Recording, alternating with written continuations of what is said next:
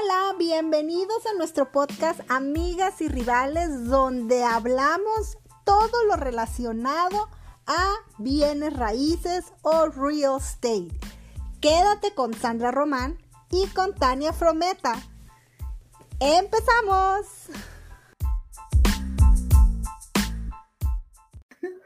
Dale, métele. Ya. Hola, ¿cómo están? Buenas noches o buenos días, depende a qué hora nos estén viendo. Yo soy Sandra Román, soy agente de bienes raíces con Keller Williams Points North, aquí en Long Island, Nueva York. Les damos la más cordial bienvenida. El día de hoy estoy con mi amiga Tania. Hola, Tania, ¿cómo estás? Hola, Sandrita, finalmente de vuelta. No nos vemos hace como, ¿cuántos? ¿Tres, cuatro semanas? Tres meses. No, mentira, pero como cuatro semanas sí, tú sabes, yo hoy con mis complicaciones. Mi nombre es Tania, soy agente de bienes raíces con Expert Associates Real Estate en Long Island, New York. Mi oficina está en Bayshore. Eh, encantadísima estar aquí de vuelta, que verdad, verdad que parece que hace dos meses que no te veo. Sí, y aquí estamos, bienvenidos amigas y rivales. Estamos en vivo en mi canal de YouTube Estoy como Sandra Román Real Estate. Denle like, compartan, denle click a la campanita y todo lo demás. Déjenos sus comentarios. Estamos en Facebook, también en mi Facebook. Estoy como Sandra Román Real Estate y estamos con Tania en Facebook. En mi Facebook, Tania Homes LI. LI. Sigan a Tania en Instagram. ¿Cómo te encuentran, Tania? También como Tania Homes LI, yo tengo más o menos el mismo nombre todo para que la gente no se lo olvide. Y también en mi website www.taniahomesli.com, que ahí puede encontrar no solo toda la información sobre el mercado, información mía, acceso a, perdón, a buscar listings eh, directamente de MLS, o sea, lo más actualizado en la información del listing en Long Island, o cualquiera de esos sitios. Y por supuesto en Facebook, también como Tania Homes LI. A mí me encuentran en Facebook, me encuentran en Instagram, en TikTok, creo que también estoy. Yo no estoy. Estoy como Sandra Román Real Estate en todas partes y el día de hoy, acuérdense, antes de que se me olvide, igual en Facebook, denle clic a la campanita. Ah, no, en Facebook no hay campanita, pero denle like y compartan esta información. El día de hoy vamos a estar hablando de un tema mm, que es, ¿cuál es el tema? Vamos a hablar sobre las ofertas qué son las ofertas, qué tener en cuenta a la hora de poner una oferta, cómo hacer que tu oferta sea la mejor y la más aceptada, o eso vamos a tratar. Eh, yo creo que es un tema súper, súper importante, sobre todo para primeros compradores que nunca han pasado por esto, y cuando uno le dice, vamos a ver una oferta, ¿qué es lo que tiene la oferta? Yo creo que es súper importante. Nosotros normalmente mandamos emails y todas esas cosas, hablamos entre los, entre los agentes de bienes raíces, pero ni los vendedores ni los compradores saben lo que está incluido en una oferta, por eso es que vamos a hacer el tema de hoy. Y ay, yo estoy con una tosecilla media rara, pero bueno. Y nos vamos a ver hasta cuándo, después de hoy. Hasta el próximo año. Hasta, sí, hasta el próximo año, creo yo. Bueno, entonces, pues mientras, feliz Navidad, felices fiestas, feliz año nuevo. Déjame, prendo mis lucecitas un ratito porque se me Ay, se trató y tu locura. Tú me tenías que haber dicho porque ahora parezco yo una aburrida al lado tuyo. Eres una aburrida. en fin. Vamos a arrancar entonces. Vamos a arrancar. ¿Qué es lo que pasa una vez que ya encontramos la casa de nuestros sueños, la casa que más nos gustó, está dentro de nuestras posibilidades, eh, eh, tiene todo lo que nosotros necesitamos? Bueno, pues hay que correr con el agente de nuestro agente de bienes raíces y decirle, tenemos ya, esta es la casa que nos gusta y entonces nosotros empezamos a a trabajar en lo que es la oferta sobre esa casa. Pero viene la pregunta, ¿qué es la oferta? Bueno, pues la oferta va a ser una propuesta formal que se va a hacer sobre esa propiedad y que entre otras cosas establece la cifra, la cantidad de dinero que estamos dispuestos a pagar por esa casa, incluye qué cantidad, cuál es el down payment o el enganche o el depósito, depende cómo lo conozcan, como enganche, qué cantidad de enganche es la que vamos a dar por esa casa, cuáles van a ser las condiciones de compra.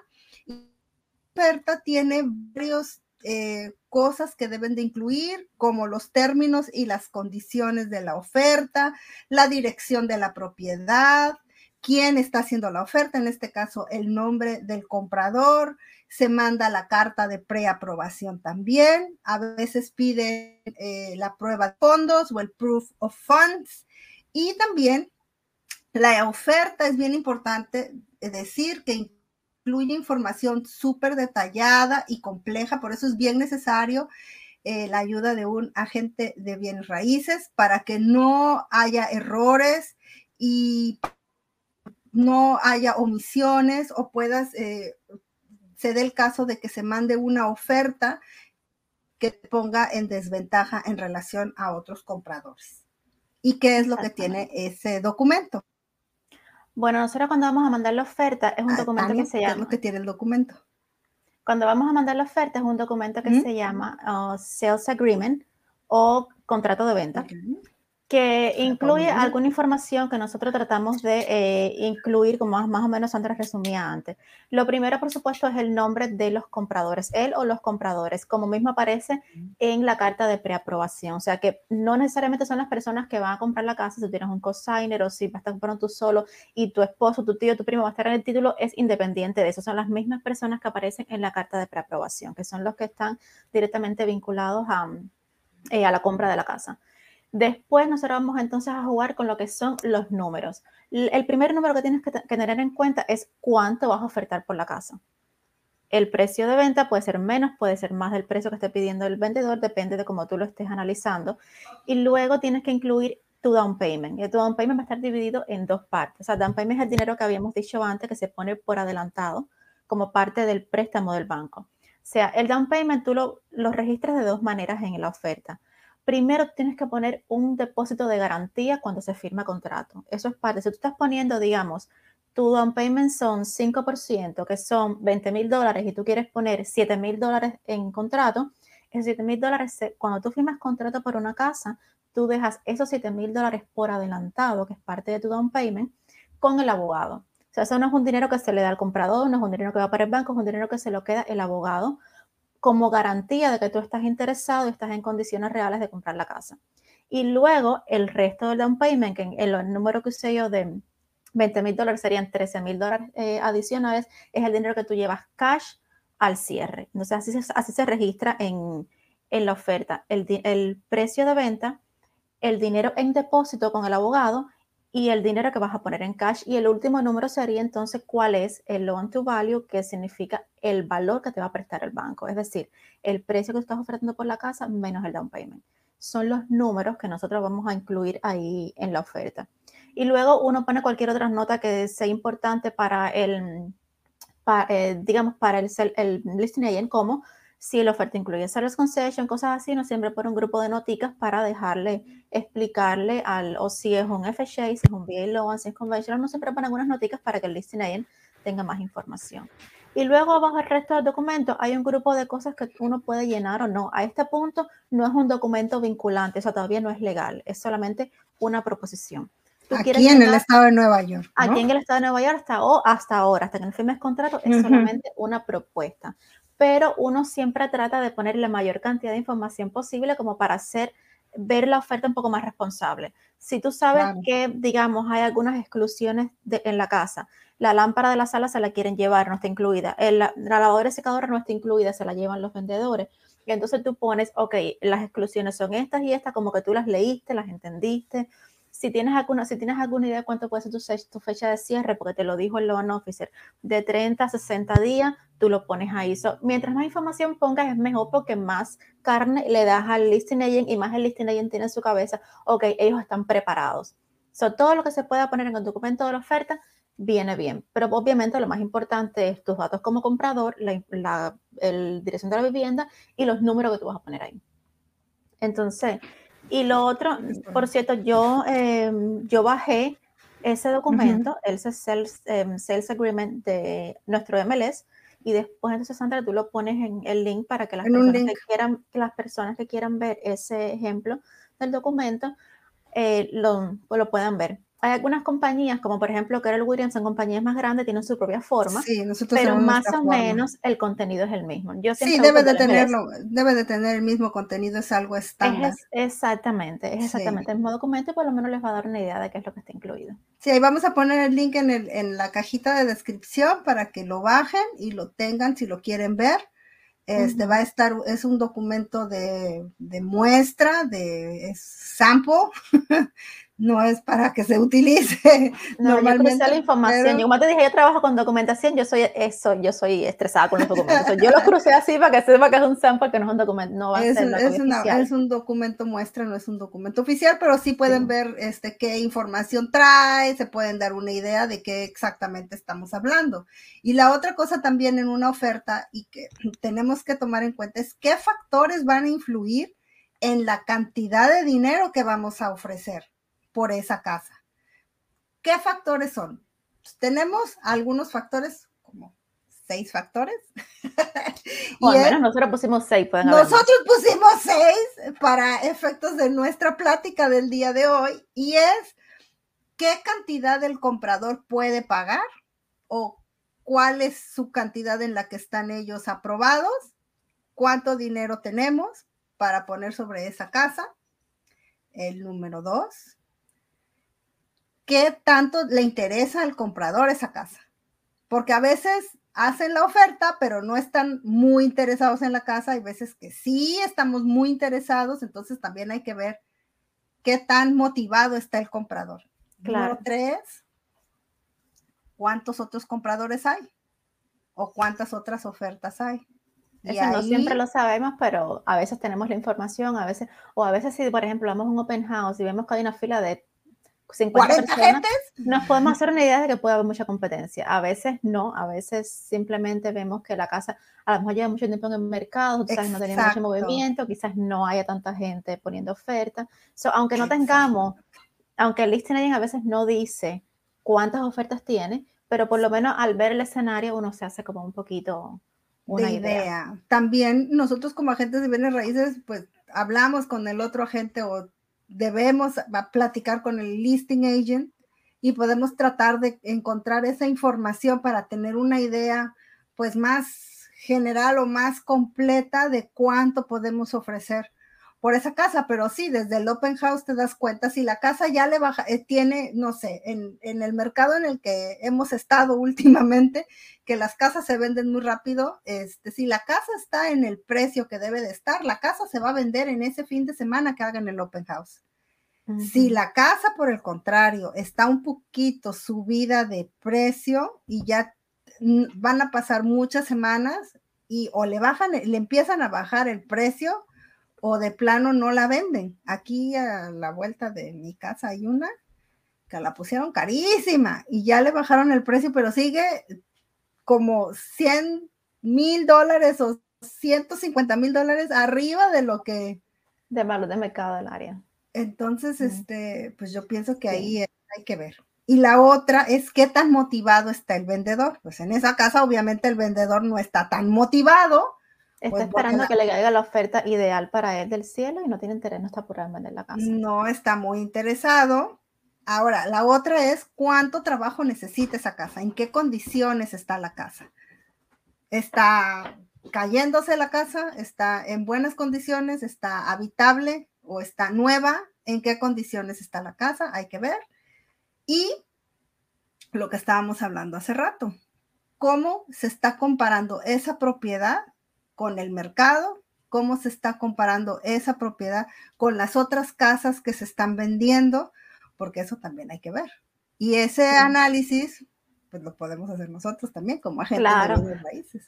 exactamente, para eso que estamos nosotros eh, aquí, porque esta, estos seis factores que nosotros listamos es como una combinación de todos los elementos que uno, aunque sea de manera inconsciente, tiene en cuenta a la hora de planificar el precio.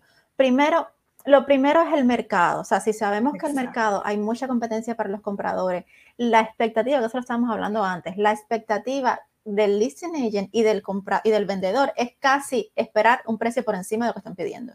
Sí. So, ya uno tiene que ponerse, o sea, si tú ves que es una casa en un área o en un rango de precio que es bien, eh, bien movido. Si tú ves, como les dije, hay una línea de 40 50 gente en el open house, ya tú sabes que tienes que ser agresivo si realmente estás bien interesado en la casa.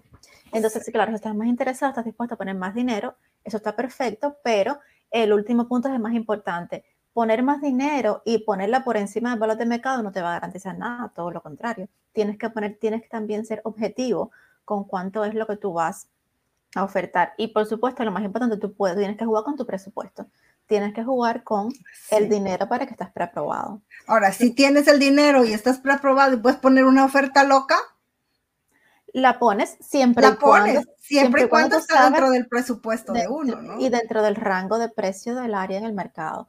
Tampoco es volverse loco, porque si, aunque tú puedes estar preparado por a 600 mil, estás mirando una casa que el rango de precio en el área es de 400 a 500 mil, tú no puedes poner los 600 mil aunque tengas ese dinero, porque después viene el, tasador del banco y va a decir, tú puedes tener, tú puedes estar preparado para 600 mil, pero el área no vale 600 mil, yo no te voy a dar ese dinero.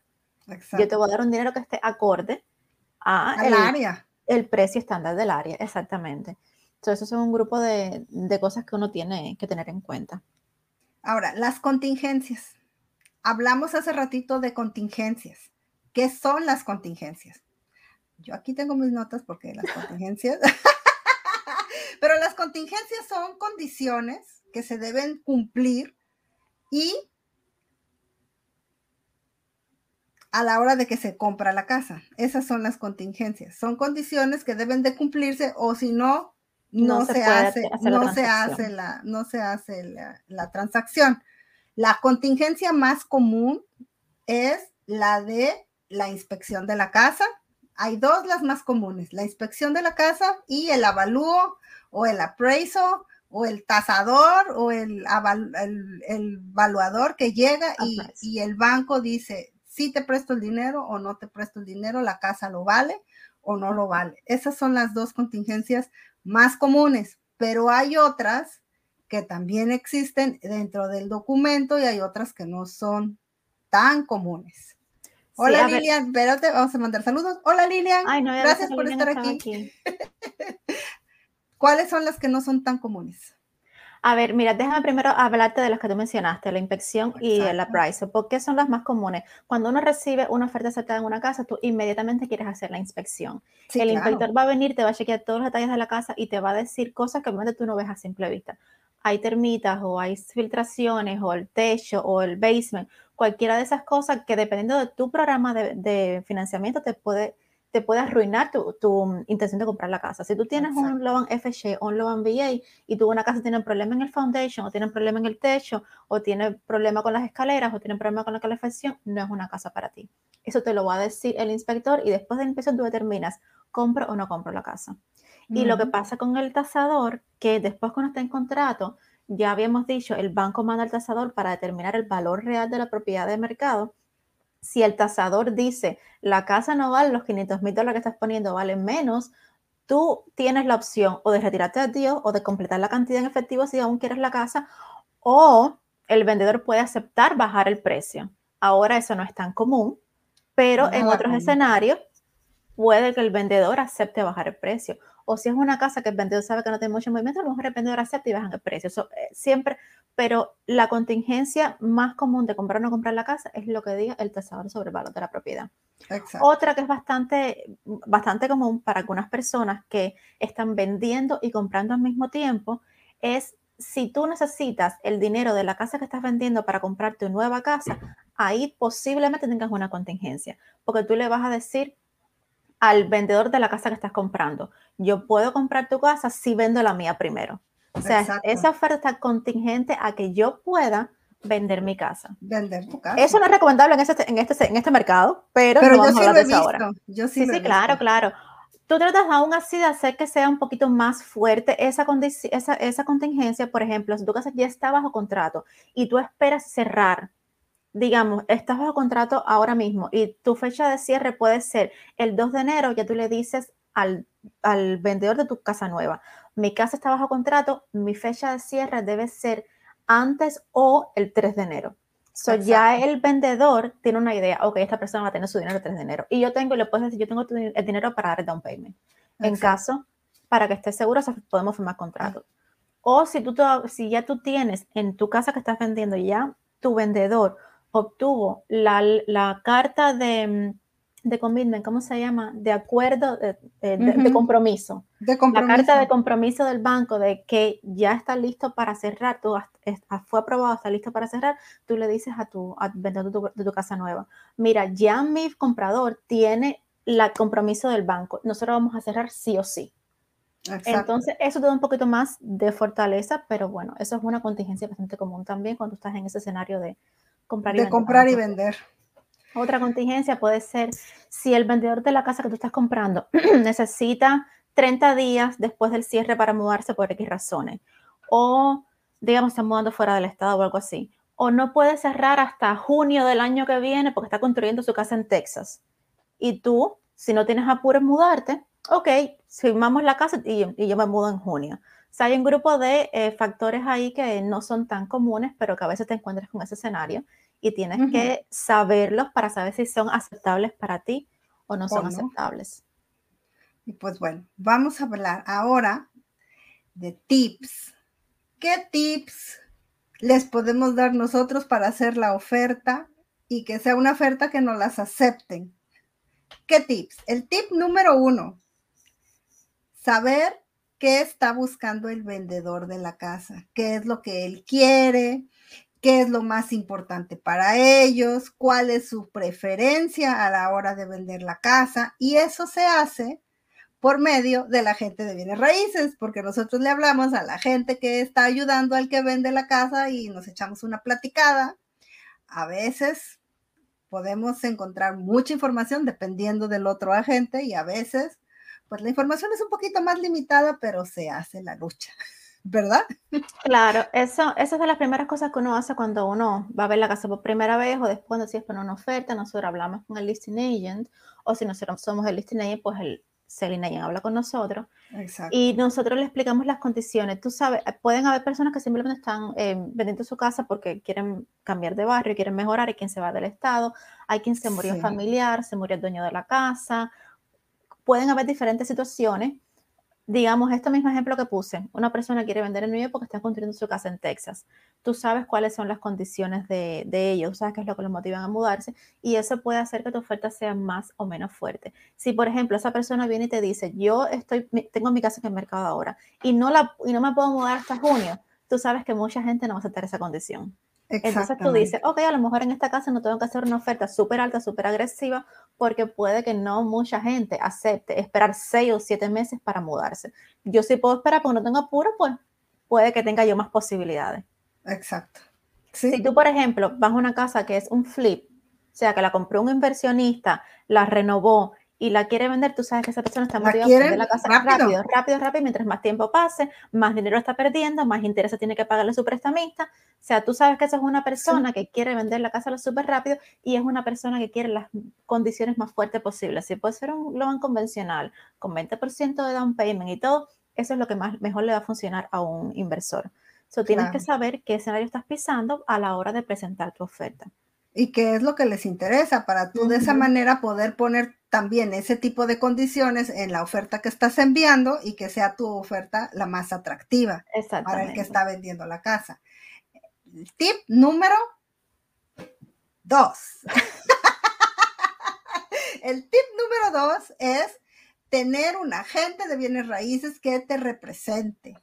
El agente de bienes raíces tiene conocimiento del proceso, tiene conocimiento, tiene un equipo de trabajo, conocemos a mucha gente y es eh, la persona que va a hacer muchas negociaciones, habla con el otro agente y qué más, Tania uno sabe cómo negociar, exactamente. Sabe lo que significan los términos, las condiciones eh, que está poniendo el vendedor de la casa, sabe lo que está incluido en una oferta, conoce cómo manejar las diferentes contingencias que habías mencionado antes, sabe cómo prepararte en el escenario. Y nosotros hablamos que siempre desde el punto de vista de la gente del vendedor, pero también de la gente, del, perdón, de comprador, pero también de la gente del vendedor.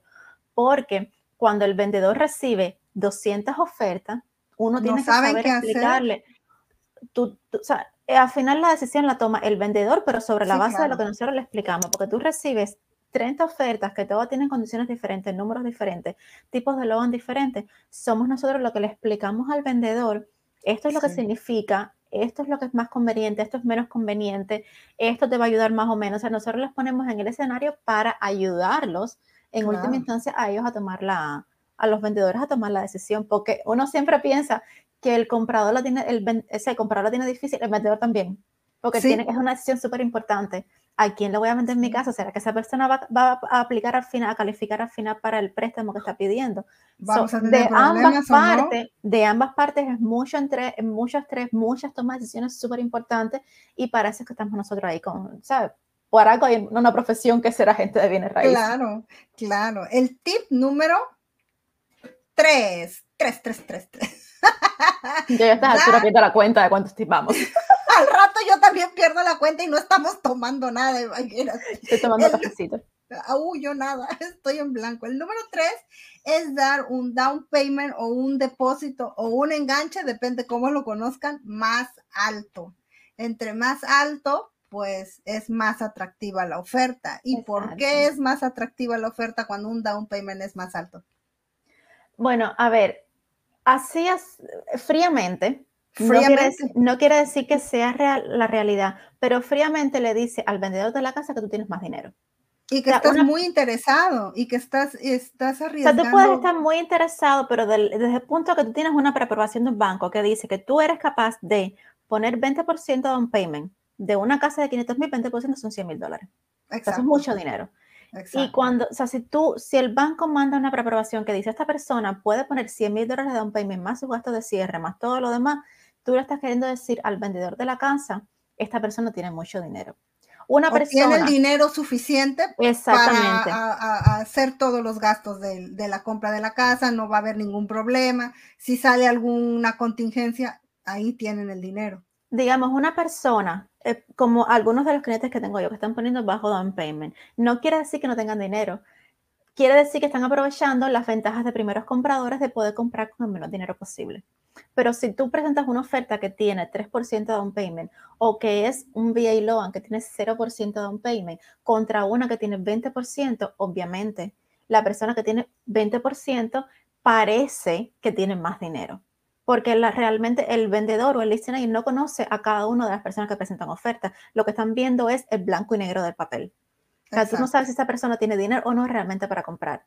Es lo que te dice la oferta. Por eso es que siempre que sea posible hacer que el down payment sea lo más alto. Y no solo el down payment general del banco, sino también el dinero del depósito de garantía que se pone en contrato. Sí, porque en el, depósito de garantía tú estás eh, eh, arriesgando ese dinero porque no siempre te lo regresan. Entonces, entre tú más arriesgas, significa que va, a ser más, difícil que te eches para atrás. más y que te salgas de la negociación porque estás tú arriesgando más, más dinero que si pones. Exactamente. A mí me ha pasado a veces que yo pongo una oferta con alguien que, digamos, está poniendo 15, 20% de down payment y luego está poniendo no, como 9 mil en contrato porque no quiere poner más porque le da miedo. A veces el leasing va ir para atrás y me dice, si tú me pones 15 mil dólares en down payment en lugar de 9 mil, yo te acepto la oferta. Ok, perfecto. Porque ese es un dinero que, le, como ya tú dijiste, le da cierta garantía al dueño de la casa, que si tú cometes un error y si el deal se cae por culpa tuya, ese dinero lo pierde. Se usa como compensación Claro, a veces no pasa. O sea, si el deal se cae por alguna razón ajena a tu voluntad, obviamente tú no pides dinero. No, no. Pero puede que pase y siempre le da una fortaleza. Sí, le da garantía al que está vendiendo de que, de que ese comprador no se va a echar para atrás, no va a decir, ay, no, pues dijo mi mamá que siempre no. ¿Por qué? Porque está arriesgando más dinero. Mira, por ejemplo, uno de, de, mis clientes que lo que está poniendo 3% de down payment, lo que él está haciendo para hacer que su oferta sea más fuerte es poniendo su 3% completo en contrato. Ah, Da un poquito de miedo, pero él dice, ok, yo no tengo más dinero para pagar, eh, para ponerte down payment por las razones que sean, pero yo todo lo que tengo lo voy a arriesgar. Entonces eso es una cosa que él dentro de lo que puede está tratando de hacer que su oferta sea lo más atractiva posible. Todo mi 3% de down payment va en contrato. Pongo todo. Está en Las Vegas y está poniendo todo. No es que sea el escenario recomendable, pero eh, le ha costado un poquito de trabajo encontrar una casa que la tenga una oferta justo por eso, porque cuando tienes otra, aunque sea un poquito, tenga un poquito menos de dinero en oferta que tú, si tiene mejores condiciones, la tuya no es la primera opción. Entonces, eso es lo que él ha encontrado como algún mecanismo y no hemos, tenido, bueno, tuvimos suerte en una, se echó para atrás, desafortunadamente, pero por lo menos él se está viendo que está en mejores condiciones porque está tratando de hacer la, la oferta un poquito más fuerte. Más fuerte. Dentro de lo que cabe. Punto número cuatro. conocer los pros y los contras del programa que estamos utilizando para obtener el crédito hipotecario o el tipo de crédito hipotecario que tenemos, qué programa estamos utilizando y cuáles son esas condiciones. ¿Cómo vamos a conocer o más acerca del programa. Hay varios programas, hay varios tipos de loans, hay varios tipos de créditos hipotecarios. Pues fácil, preguntarle al, a la persona del loan officer o al, ¿cómo le llaman? Al prestamista hipotecario. Al prestamista hipotecario, que nunca me sé el nombre en español. Ah, me, me, pasa igual. Me pasa. Al al prestamista hipotecario, preguntarle exactamente este, este crédito o este crédito hipotecario que tú me estás dando, qué condiciones tiene, qué tipo de casa puedo comprar, la, en qué condiciones tiene que estar la casa, porque por ejemplo está el crédito hipotecario que ya comentó Tania antes, el FHA, que es para primeros compradores, es un crédito hipotecario que es un programa muy bueno para primeros compradores, pero pide muchos requisitos y piden ciertas condiciones en la casa. Entonces, si tú estás viendo una casa que no está cumpliendo esas condiciones y tienes un crédito hipotecario FHA para primer comprador, pues van a haber muchas complicaciones para que esa oferta se te acepte o para que, o para que tú puedas este, competir con tu oferta, pues por el tipo de condiciones de la casa que tienes. ahí se recomendaría mejor otro programa, a lo mejor un programa de un crédito convencional. pero ahí hay que platicar con el prestamista, con el banco, con el loan officer, como le digan, para saber qué tipo de crédito tenemos y en qué condiciones tiene que estar la casa. Sí, y también, por supuesto, nosotros los vamos a orientar en eso, porque em, al final nosotros, los, los agentes de raíces, somos los que estamos mirando casa con ustedes, no es el loan officer nosotros igual de la experiencia de trabajar con los loan officers, pues entendemos qué tipo de casa puede ser más conveniente para ellos o no. Yo fui a enseñar el otro día una casa, por ejemplo, que se la iba yo a enseñar a uno de mis clientes que está comprando con VA Loan, que es el Loan para los veteranos, mucho más estricto todavía que el FHA. Yo llegué súper temprano, entré a la casa y cuando yo la vi, yo la llamé y le dije, no vengas. Ni vengas. No vengas porque no es porque la casa, o sea, la casa no tiene que estar bella y deslumbrante, tiene que estar habitable y las cosas básicas tienen que funcionar. O sea, tú ves que hay unas escaleras que están de medio lado. Yo les pregunto a los listing agents, ¿pueden ellos eh, arreglar esas escaleras si es un problema? No, ellos no van a arreglar nada. Mm. La calefacción medio que no funcionaba. yo dije, no. Yo lo llamé y le dije, ni, pierdas tu viaje, nos vemos en Bayshore, en la otra casa que vamos a ver, y no pierdas tu tiempo. Porque tú sabes que cuando hay ese tipo de programas que son oficiales por el gobierno, como FHA, como, y como el VA, son mucho más estrictos y cosas que pueden ser realmente, eh, para nosotros, pueden ser insignificantes, sí son un gran problema para que estas agencias, te, para que las agencias te acepten ese préstamo. Exacto. Ahora, punto número cinco incluir al loan officer en el proceso de la negociación de la oferta. ¿Por qué es súper importante, Tania? Bueno, primero. Ya que, andas ya que andas platicador el día de hoy. ¡Ay, sí! Mira, que trato de hablar despacio, pero a veces, a veces, se, me, a veces se me va la carreta y entonces tengo que echar para atrás, Tania, contrólate. La cubana en ti. Agarra carrera. Mira, esto es súper importante. Lo primero es que el, o sea, los clientes, ya sea el comprador o el vendedor, tienen que entender que todas las personas que trabajan para él tienen que ser, tienen que ser capaces de tener una buena comunicación. Para nosotros, para mí, es escenario ideal que mis compradores o mis vendedores trabajen con el abogado que yo estoy acostumbrado a trabajar o que mis compradores trabajen con el loan officer que estoy acostumbrado a trabajar, pero ese, escenario casi nunca pasa. Muchas veces el comprador viene para mí con una preaprobación ya. Si yo tengo que ser capaz de comunicarme con esa persona, porque cuando yo recibo una preaprobación, yo llamo al loan officer, lo primero que yo hago. Mira, yo, mi nombre es Tania, yo soy Smith Associates Real Estate, yo soy el realtor trabajando con Sandra Román. Esto, esto es lo, háblame de las condiciones de ella, háblame de su crédito, háblame de sus ingresos, explícame las condiciones de, de, eh, del préstamo. Ustedes, el banco de ustedes tiene algún problema con CEO, porque a veces los bancos no te dicen, no importa CEO son los permisos cuando se hace algún tipo de transformación o renovación en la casa que implica cambiar básicamente algo de la estructura, sobre todo del survey y demás. Si tú agregas un deck atrás y no tiene permiso, para muchos, digamos, para muchos bancos, un deck no es tan importante. No. Pero si tú añades. O la alberca, que son las esas albercas que ponen afuera, que no, son de las que están enterradas, sino las que nada más ponen. Pero, por ejemplo, si tú terminas un basement, para algunos bancos no es importante que esté finish basement o no, para otros sí. si tú añades eh, metros cuadrados a la casa, digamos, extiendes la cocina, añades un cuarto. O convierten el garage en sala. Exacto. Para muchos bancos no es tan importante para otros bancos, sobre todo cuando estamos hablando de Bank of America, Chase, Citizen Bank. Ellos sí toman mucho en consideración cuando tú cambias los, pies cuadrados de la casa. Los pies cuadrados de la casa. Son cosas que tú, le, que tú como agente de bienes raíces le quieres preguntar al loan officer para tú saberle orientar a tu cliente, esta casa no te conviene, o sea, ni perdamos el tiempo. Igualmente, entonces cuando tienes a la perrita ahí. Ay, sí, ya vino aquí mi duenda. Ay tan bonita con más carácter, pero bonita. Entonces, lo otro que cuando, por lo menos como yo hago, cuando yo voy a poner una oferta, yo tengo ya los oficios con los que yo trabajo. So, yo sin decirle nada, los pongo, eh, los copio en el email y lo mando para allá. Otras veces yo mando la oferta al dueño de la al, al listing agent o a veces antes de mandar la oferta yo llamo al loan officer. Mira, esta es la casa, estas son las condiciones, bla, bla, bla, hablo, él me puede decir sí o no y entonces yo lo mando y ya de paso le dejo decir al listing agent, mira, mi banco está bien con todas estas condiciones, llama al loan officer cuando tú quieras si le quieres hacer alguna pregunta. Entonces eso también es bueno que ellos vean que hay comunicación entre el loan officer y entre el realtor, porque tú no quieres poner una oferta en una casa que a lo mejor te la acepten y que después venga el loan officer y te diga, mm, mm, esto no es aceptable para mí. No aceptable, sí. Y que no se enojen las, los clientes, porque ya me ha tocado un clientecito que se enojó porque ¿Por qué carambas le estamos hablando al loan officer? Bueno, pues porque hay necesidad de verificar. exacto. Uno le deja saber de antemano para qué es.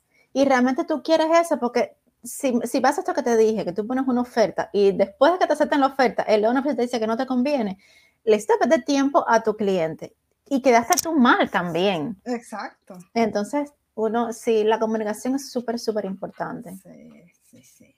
Ahora, el punto número, ¿en qué número vamos? ¿Tú me preguntas a mí? El Número 5. Bueno, vamos con el número 6. 6 y el último que yo tengo aquí, a menos de que la señorita Tania quiera incluir otro después. Ya se me ocurre. yo tengo el último aquí en mis notas, porque yo siempre tengo mi acordeón aquí, es ofrecer algo que nadie esté ofreciendo en la oferta, para que la oferta sea distinta, para que la oferta llame la atención y para que nuestra oferta pues nos la tomen en cuenta. Por ejemplo, si el cliente se está mudando a otra ciudad o se está mudando a otro, bueno, a otro estado, eh, lo que sea, se puede poner, por ejemplo, una oferta, 10 mil dólares arriba del precio que se está pidiendo o 20 mil dólares arriba del precio y decir yo te voy a pagar la mudanza de tu casa. Entonces son, por decirte, 10 mil dólares más el pago de la mudanza. Eso puede ser una idea de lo que tú puedes poner en tu oferta para hacer tu oferta distinta, porque pues hay que ponerse a veces un poquito creativos creativos para hacer que la oferta sea distinta y de qué otra, otras formas nos podemos poner creativos. Sí, mira, realmente eso es importante justo ahora por lo que hemos hablado y decimos, yo creo que todo el tiempo, de la competencia que hay y lo complicado que está el mercado para los compradores. So, claro, si tú logras hacer cosas que puedan ser un enganche adicional para el vendedor, mejor todavía. Un cariñito adicional. Exacto, eso es un ejemplo. Otra cosa, yo he visto muchas personas que se vuelven locos con la casa, tienen dinero para comprarla y te dicen, ok, yo voy a poner X cantidad por encima del precio de venta y si la tasación viene corta, yo completo la cantidad en cash. No todo el mundo tiene dinero para eso, pero eso es otra cosa que la gente hace y que también le dice, yo tengo, por ejemplo, tú le puedes decir, yo tengo 10 o 15 mil o 20 mil dólares adicionales que si viene por debajo del precio de la tasación, yo, yo soy capaz de poner esta cantidad de dinero cash para, para que no aprecie la, casa. Aunque no aprecie. Eso también sobre todo porque ahora uno piensa lo que dijimos antes, poner más dinero, más dinero, más dinero. No, no, poner más dinero con cierto límite. Y a veces los listing recibimos ofertas por encima del precio de venta que tú dices, no, no puedo coger la oferta más alta porque está muy cara. Pero si una persona viene y te dice, a mí no me importa lo que diga el tasador, tú dices, bueno, ok, perfecto. Esas son cosas que no son muy comunes que pasen, pero es un ejemplo. Otro ejemplo, que es una cosa que yo hago con el loan officer que yo trabajo regularmente, es que nosotros hacemos la tasación antes de firmar contrato. No hay nada ilegal con esto, pero tampoco es común que pase. ¿Por qué corres el riesgo de que antes de firmar contrato, si la casa no aprecia, ¿quién coge? eso, tiene que pagar, esa tasación tiene que pagarla y generalmente la paga el, bueno, la paga el vendedor, el, perdón, el comprador, el como parte de su de cierre. ¿Qué pasa si nosotros hacemos la inspección antes de firmar contrato y la casa no aprecia? Eso es un riesgo como quiera, pero es algo que nosotros hemos hecho y gracias a Dios nos ha funcionado bien. Con mucho cuidado porque ya sabes que la casa va a apreciar. Porque tenemos cuidado con cuánto ponemos de la oferta, pero obviamente si tú le dices a alguien, el appraisal va a venir y va a hacerme la inspección dura, dentro de las próximas 40, 48 72 horas de tener una oferta aceptada antes de firmar contrato.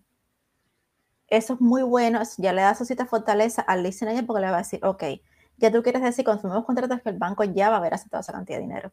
Entonces, eso es algo que nosotros hacemos también para ponernos creativos, pero es de las cosas que nos ha funcionado porque uno tiene que hacer magias, magia, magia para que te acepten oferta. Sí, se este tiene uno que poner creativo de verdad. Exactamente. Lo otro es lo que te dije que hace eh, mi cliente que está poniendo un poquito de down payment. Él pone todo su down payment en contrato. Eso es otra cosa más que posiblemente casi nadie haga, o posiblemente nadie.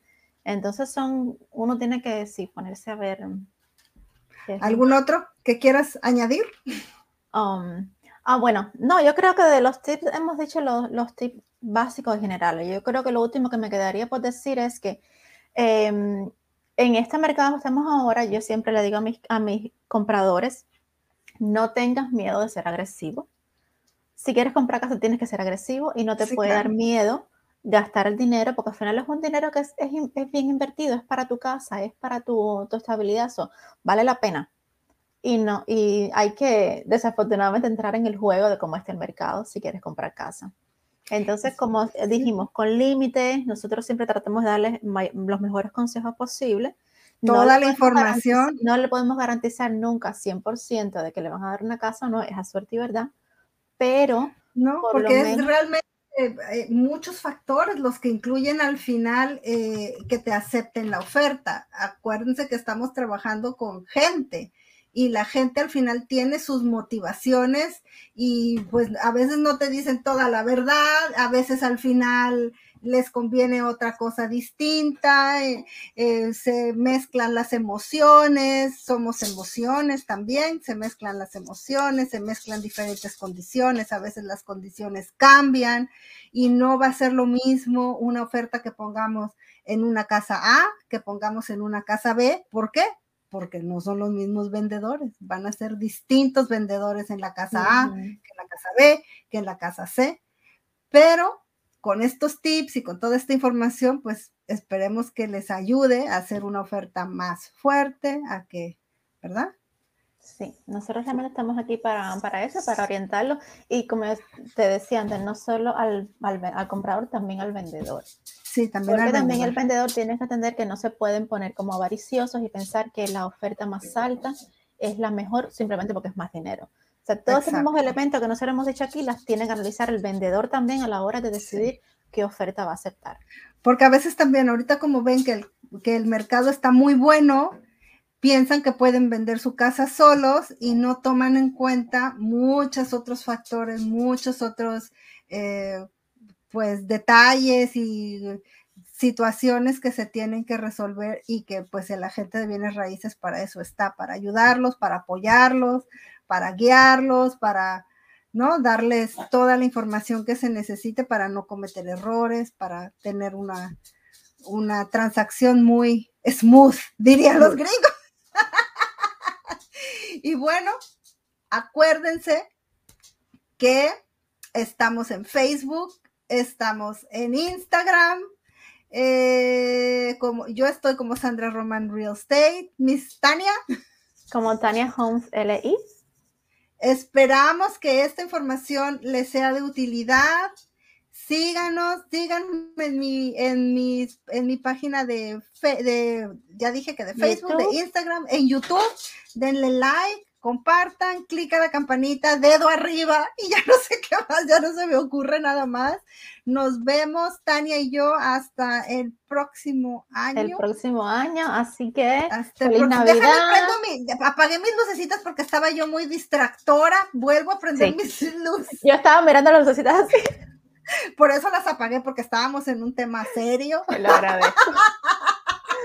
Pero bueno, nada, feliz Navidad y feliz Año Nuevo a todos, que tengan un año súper, súper lindo el año que viene. Este año también ha sido lleno de retos, pero creo que vamos saliendo poco a poco, así que... Poco a poco. Y si no festejan la Navidad, lo que sea que festejen, felices fiestas. Felices fiestas, así. A todos y nos estamos viendo aquí. Besitos, Lilian.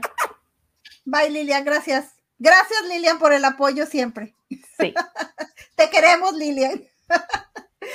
y nos vemos la próxima. Bye bye. Feliz Navidad. Gracias por acompañarnos a nuestro podcast Amigas y Rivales. Los esperamos en el próximo episodio. Adiós.